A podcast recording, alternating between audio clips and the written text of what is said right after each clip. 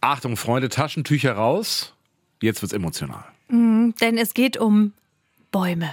Ja, außergewöhnliche Bäume mit einer emotionalen Geschichte. 100% Berlin. Ein Podcast von RBB 888. Gemeinsam mit zum Glück Berliner von Lotto Berlin. Den Berliner Baum haben wir hier in unserem Podcast äh, noch viel zu selten mal in Ja. den Mittelpunkt gerückt, obwohl es 430.000 Straßenbäume bei uns in der Stadt gibt. Dazu äh, kommen ja auch noch die in den Parks, also das sind wirklich eine ganze Menge. Aber es gibt so ein paar Bäume mit einer ganz besonderen Geschichte oder einer ganz besonderen Funktion. Hier die Top 5.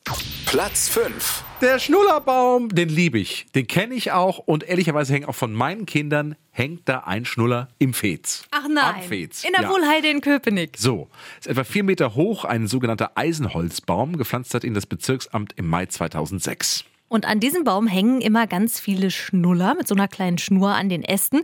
Von wem kommen die, außer von Tim Koschwitz? Von den Kindern. Die gehen nämlich zu dem Baum, nehmen Abschied von ihrem Schnuller und hängen ihn dann da an. Das ist so eine Tradition aus Dänemark, um sich von diesen Dingern, die wir Eltern ja irgendwann dann doch ganz schön doof finden, zu verabschieden. Und dieser Baum ist also ein Abschiedsbaum, wenn man so möchte. Und vor allem muss man seine Kinder dann immer irgendwie zur Raison rufen, dass sie nicht irgendwelche anderen Schnuller einfach darunter klauen. Aber es ist ein Baum des auch, ja, Älterwerdens. Der Tagesspiegel hat mal geschrieben, Eltern kommen mit Babys zum Schnullerbaum und gehen mit Kleinkindern nach Hause. Platz 4. Der Stand By Me Tree. Ja, es geht um diesen Song hier. Stand By Me, Megasong aus dem Jahr 61, gecovert wurde von vielen, vielen Künstlern wie auch John Lennon. Und der Text von diesem Song wurde in einem Baum verewigt. Dieser Stand By Me Tree steht im Tiergarten und bei diesem Baum hat jemand den Songtext in die Rinde geritzt. Klar, aus Naturschutzgründen sollte man sowas eigentlich nicht machen. Aber zum Glück hat es der Baum verkraftet und jetzt ist eben deutlich auf dem Baum der Text von diesem Song zu lesen. Angefangen mit When the Night Has Come. Der Baum steht im Tiergarten an der Kreuzung von Großer Weg und Große Sternallee. Wer den Songtext da reingeritzt hat, das ist nicht bekannt. Platz 3. Die dicke Marie. Ja, so heißt der wahrscheinlich älteste Baum Berlins, eine 26 Meter hohe Eiche. Die steht in Tegel, im Tegeler Forst. Aber wie alt ist dieser Baum? Das kann leider keiner so genau sagen. Manche Experten sagen 800 Jahre, andere nur 300 Jahre. Wie auch immer, diese Eiche ist wohl der älteste Baum unserer Stadt. Und woher kommt der Name Dicke Marie? Den hat er von zwei Brüdern bekommen, und zwar von Alexander und Wilhelm von Humboldt. Die wohnten in ihrer Kindheit im Schloss Tegel und in diesem Schloss gab es wohl eine Köchin namens Marie, die jetzt etwas kräftiger war. Und deswegen nannten sie den dicken Baum dann eben Dicke Marie. Einen sehr prominenten Besucher hatte die Eiche auch schon. Der berühmte Goethe soll sich mal in ihrem Schatten ausgeruht haben. Platz 2. Jetzt geht es um ihn hier.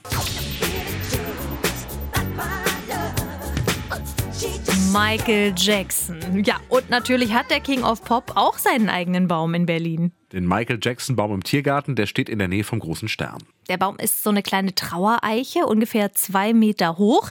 Gepflanzt haben ihn Fans im Jahr 2015. Eben als Gedenkstätte für den King of Pop und an dem Baum hängen ganz viele Fotos von Jackson und Briefe an ihn. Viele Fans haben auch was in die Rinde geritzt. Zum Beispiel, wir sehen uns im Himmel wieder. Oder 13 Jahre ohne dich. Oh, es ist schon was ganz Besonderes. Der Michael Jackson Baum im Tiergarten. Ahihi. Platz 1.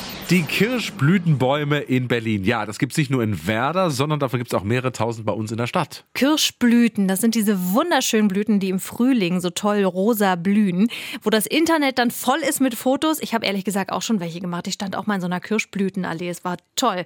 Und diese Kirschblütenbäume, die stehen nicht einfach so bei uns in der Stadt. Nein, viele davon sind ein Geschenk aus Japan. Warum das?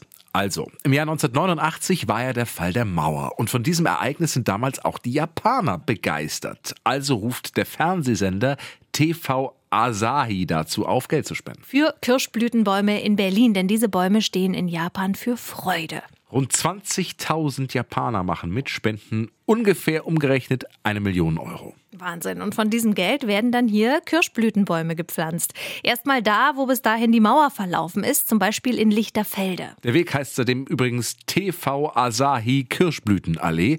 Aber auch an anderen Orten stehen eben diese gespendeten Bäume, zum Beispiel in der Nähe von der Bösebrücke im Prenzlauer Berg. Also, wenn ihr im nächsten Frühjahr einen herrlich rosa blühenden Kirschblütenbaum seht, dann wisst ihr, der steht hier, weil sich tausende Japaner über den Mauerfall gefreut haben.